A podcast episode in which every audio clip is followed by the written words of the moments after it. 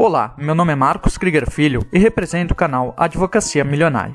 Hoje vamos falar sobre a promessa de compra e venda, o compromisso de compra e venda e a compra e venda propriamente dita. Estas três modalidades de contrato podem gerar dúvida e, rapidamente, vou trazer as características de cada uma delas.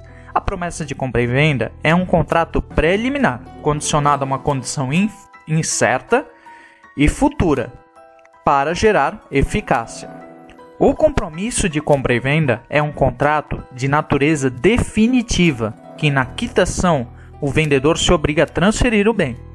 E a compra e venda é um contrato translativo que se opera no registro de imóveis, em que o comprador faz a troca pelo bem em razão do pagamento.